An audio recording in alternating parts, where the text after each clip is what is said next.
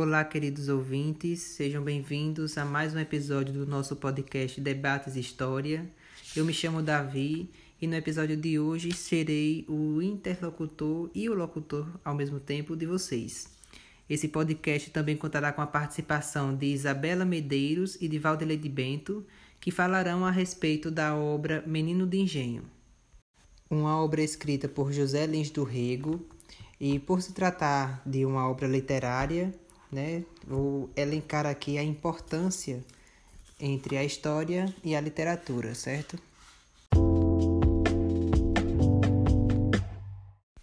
Quando tratamos de uma obra literária ou quando lidamos com a obra literária, tendemos a não é, pensá-la como uma fonte histórica ou como produção de conhecimento, justamente por ser de caráter literário, né, e de utilizar do imaginário, da originalidade do autor, enfim, não pensamos em obras literárias como é, produção do conhecimento, o que na verdade é bem errôneo, né? É isso que é bom esclarecer aqui nesse podcast, porque o intuito é esse, que quando pensamos que história e literatura estão afastadas, na verdade ocorre o oposto. História e literatura estão bem mais ligadas do que pensamos. Se considerarmos a história como conhecimento é sempre uma representação do passado e que toda fonte documental para produzir esse conhecimento também o é, logo a literatura também entra como conhecimento, né? E aí temos que ter um olhar diferencial a tratar, ao tratarmos, aliás, de uma obra literária, enquanto historiadores. Nesse sentido, é importante atentarmos para alguns aspectos que caracterizam a literatura. A literatura não é produzida do nada, tem alguns aspectos que devemos notá-los e analisá-los. Segundo Valdeci, temos alguns dados a analisarmos em uma obra literária, ou de notá-las, né, para tratá-la de forma que ela seja conhecimento histórico ou como fonte documental. Esses aspectos são os objetos culturais apresentados na obra e a forma de como eles são apresentados, é, as intencionalidades tanto da obra quanto também do autor, né? A intencionalidade do autor ali presente diz muito sobre o que o autor quer mostrar e também diz muito de onde o autor é ou de que lugar social ele é. A dimensão estética que está contida em sua obra, e a questão da intertextualidade ou do diálogo que o texto pode estabelecer com outro. Sabendo então agora desses aspectos contidos na obra literária, sabemos agora então que a obra literária ela não é feita do nada ou feita de qualquer forma. Muitas vezes cometemos o erro de que, é, por ser literatura, ela pode ser escrita de qualquer maneira, quando na verdade não é bem assim. Para se escrever literatura, é, tem de estar estabelecido esses aspectos que eu citei anteriormente, e também o literato que escreve a obra, no sentido de que, ao escrever uma obra literária, o autor tem que respeitar a sua escrita, como, por exemplo, a obra O Menino de Engenho, que é a obra que vai ser analisada aqui em questão. Quando José Lins do Rego traz os diálogos de suas personagens, ele respeita as características regionais daquela época. Né? Ele apresenta, através da escrita, o ambiente em que eles estão inseridos, apresentar a linguagem utilizada, de que forma que eles é, analisam os aspectos em volta de si. Então, tudo isso é um respeito que o autor tem ao tratar de determinada época histórica. E aí agora eu trago a importância da história e literatura, né? Por que, que história e literatura ela, ela é importante e estão tão interligadas, né? Porque ela é construída a partir do mundo social e cultural e também é, é, testemunha efetuada pelos filtros de um olhar ou de uma percepção e leitura da realidade, sendo inscrição, instrumento e proposição de caminhos, de projetos, de valores, é, de regras, de atitudes e de forma de sentir. Então, numa tentativa de definir a literatura, né, Valdeci ele traz a seguinte definição para nós. Sendo a literatura uma forma de ler, interpretar, dizer e representar o mundo e o tempo, possuindo regras próprias de produção e guardando modos peculiares de aproximação com o real, de criar um mundo possível por meio da narrativa, ela dialoga com a realidade a que refere de múltiplos sentidos, né? como, por exemplo, é, a confirmar o que existe ou propor algo novo, ou a negar o real ou reafirmá-lo, ou a ultrapassá-lo, ou manter o que já há da época determinada. E aí são esses traços, são essas características da obra literária que devemos é, analisar, certo? E é disso que está contido dentro de uma obra literária, são esses pontos que fazem a obra literária ser conhecimento histórico, ser fonte histórica, e também ser tratada com mais seriedade e não de pegarmos uma obra literária e pensarmos que tudo saiu apenas da imaginação do autor e não considerar os aspectos contidos dentro dessa obra. Então, agora que já deixei claro a importância de literatura e história, chamo agora Valdeleide Bento para fazer a sua fala, trazer a sua contribuição e sobre a respeito do nosso tema principal, né, racismo, principalmente através do personagem Ricardo, o moleque Ricardo.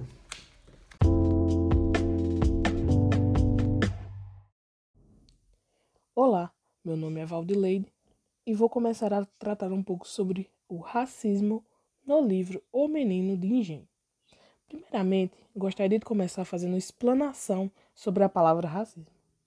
Se você for pesquisar a de definição da palavra, vai encontrar o seguinte: preconceito, discriminação ou antagonismo por parte de um indivíduo, comunidade ou instituição, ou contra uma pessoa ou pessoas, pelo fato de permanecer a um determinado grupo racial ou étnico, tipicamente marginalizado ou uma minoria. Ou seja, a ideia errônea de que haja biologicamente um grupo superior ao outro então, é, na obra literária O Menino de Engenho, temos um período pós-abolicionista, em que esse preconceito está presente e bem vivo. É importante ressaltar que a obra de José Lins do Rego mostra um momento em que os engenhos e grandes produtores de açúcar, é, que por gerações começa a ser substituído pelas usinas é um sistema já estabelecido e começa a ser substituído pelo outro. As relações sociais de trabalho e convivência, em que um grupo domina e o outro é dominado, já estão formadas e sofrem manutenção constante para que permaneçam assim há anos. Portanto, enquanto acompanhamos a vida de Carlinhos neste lugar, junto com sua família e desconhecidos, vemos uma acomodação com certas atitudes e comportamentos enraizados que não são fáceis de mudar, entre eles a dos coronéis proprietários de terra e os escravizados. Esse grupo certamente está lá escondido durante toda a história, acostumado a ser deixado de lado, mas sempre presente. Os trabalhadores, os trabalhadores braçais, as cozinheiras, os ajudantes, as empregadas e os mais importantes, os chamados moleque. Os moleques, assim como o nome sugere, são os meninos da idade de Carlinhos que vivem ali na propriedade. Eles são crianças normais, correm, brincam, tomam banho de rio e se divertem. A princípio, o próprio Carlinhos tem inveja deles e da sua suposta liberdade como vemos na seguinte descrição. Eles nos dirigiam, mandavam em todas as nossas brincadeiras, porque sabiam nadar como peixe, andavam a cavalo de todos os jeitos, matavam pássaros de baldoque, tomavam banho todas as horas e não pediam ordem para sair para onde quisesse. Tudo, tudo eles sabiam melhor que a gente soltar papagaio, brincar de peão, jogar castanha. Só não sabiam ler. Mas isso para nós também não parecia grande coisa. E às vezes abusavam desse período, da fascinação que exerciam e pediam-nos para furtar as coisas da casa grande para eles.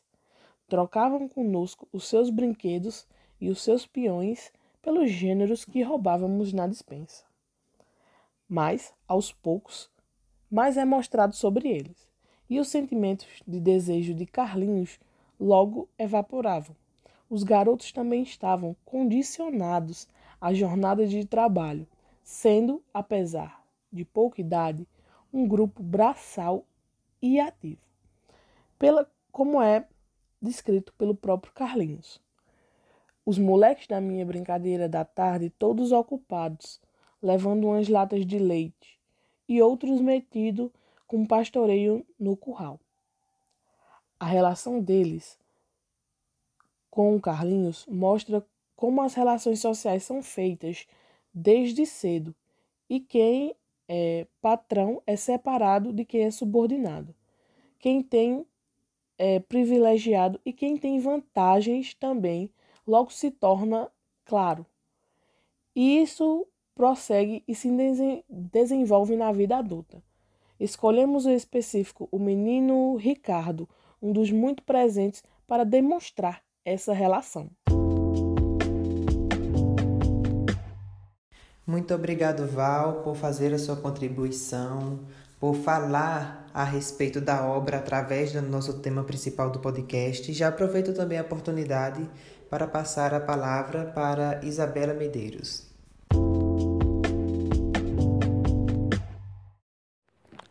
Obrigada, Davi, por me passar a palavra. Eu sou Isabela e é um prazer estar aqui hoje e comentar sobre essa obra tão significativa da literatura brasileira. Continuando com o que a minha colega disse, temos no Menino de Engenho um grupo chamado de moleques, que são crianças que muitas vezes passam despercebidas ao longo da trama e estão ali presentes ao lado de Carlinhos durante toda a estadia no engenho. O moleque Ricardo é um dos companheiros de Carlinhos, que aparece diversas vezes na obra. O grupo, que inicialmente é alvo de inveja de Carlinhos por sua suposta liberdade, acaba se tornando mais um aparelho de continuidade e manutenção do poder dos grandes proprietários de terra. Mas de que forma isso é feito? Temos muito, muitos momentos assim na obra. Carlinhos ele tinha a educação de um senhor do engenho, e diante disso, a liberdade que ele admira entre os moleques e os sentimentos de igualdade que ele queria acabam sumindo, pois ele tinha privilégios e passa a reconhecer isso, como vemos né, no trecho a seguir. Havia para mim um regime de exceção. Não brigavam comigo. Existia um copo separado para eu beber algo. Um tamburete de painha para o neto do coronel Paulino. Os outros meninos sentavam-se em caixões de, de gás. Lia-se as lições em voz alta. A tabuada era cantada em coro, com os pés balançando. Nas sabatinas nunca levei bolo, mas quando acertava, mandavam que desse nos meus competidores. Eu me sentia bem com todo o regime de miséria. Os meninos não tinham raiva de mim. Muitos deles eram moradores do engenho. Parece que ainda os vejo com seus baúzinhos de fandres voltando a pé para casa, a olharem para mim, de bolsa tiracolo, na garupa do cavalo que me levava e trazia da escola. Era ali na escola, então, que Carlinhos virava o senhor e os outros os servos, quem mandava e quem obedecia. A mentalidade escravista ela era ali perpetuada, uma vez que os meninos nem se ressentiam de tal superioridade do jovem. Os moleques passivamente sabiam o seu lugar naquela sociedade desigual em que os brancos tinham predominância. Eles serviam como instrumentos de ensino para as futuras interações de Carlinhos, tanto quanto as próprias aulas, para que Carlinhos se acostumasse à sua condição de senhor privilegiado, de forma que no futuro ele passe a esperar ser tratado como especial e superior sem sequer achar estranho. Era também com os moleques que Carlinhos entendia um pouco sobre a iniciação sexual, como mostra o texto. Por eles comecei a entender o que os homens faziam com as mulheres, por onde nasciam os meninos. Eram ótimos repetidores da história natural. Carlinhos pega uma doença sexualmente transmissível aos 12 anos devido à sua iniciação sexual precoce, assim como o moleque Ricardo, só que havia uma diferença. Enquanto o garoto branco se curou logo e se via envaidecido pelo seu estado e pela sua virilidade, Ricardo ficava de rede doente. O livro narrado por Carlinhos mostra isso apenas como uma casualidade e falta de sorte de Ricardo, mas como leitores percebemos a diferença no tratamento da doença que faz a principal diferença na recuperação dos dois. Os moleques muitas vezes dormiam na senzala. Ali também estavam mulher, mulheres negras, as mães dos meninos moleques que viviam desde a escravidão, ali, como comenta Carlinhos. Ali elas trabalhavam de graça, com a mesma alegria da escravidão. As suas filhas e netas iam lhe sucedendo na servidão, com o mesmo amor à casa grande e a mesma passividade de bons animais do, domésticos. Nesse momento, o racismo e a diferença social entre Carlinhos e os moleques é ainda mais escancarado. Os moleques dormiam nas redes fedorentas. O quarto todo cheirava horrivelmente a mictório. Via-se o chão úmido de urinas da noite ou seja, condições subhumanas mantidas ainda após a escravidão. A diferença social está presente e se perpetua entre as gerações. Isso é percebido desde a infância com os chamados moleques. O racismo, a temática que nós propusemos a debater, está presente durante toda a obra. E às vezes de forma sutil, às vezes clara, mas sempre lá, constante a cada geração, assim como se vê na atualidade de hoje.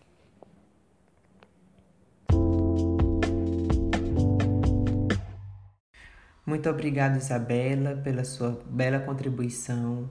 Nesse debate de hoje, do episódio do nosso podcast, foram falas muito enriquecedoras. Né? Ver a obra Menino de Engenho através da perspectiva do racismo, através do personagem Ricardo. E eu espero que vocês, caros leitores, tenham gostado do nosso episódio de hoje, possam ter compreendido um pouco mais sobre a obra, sobre o tema.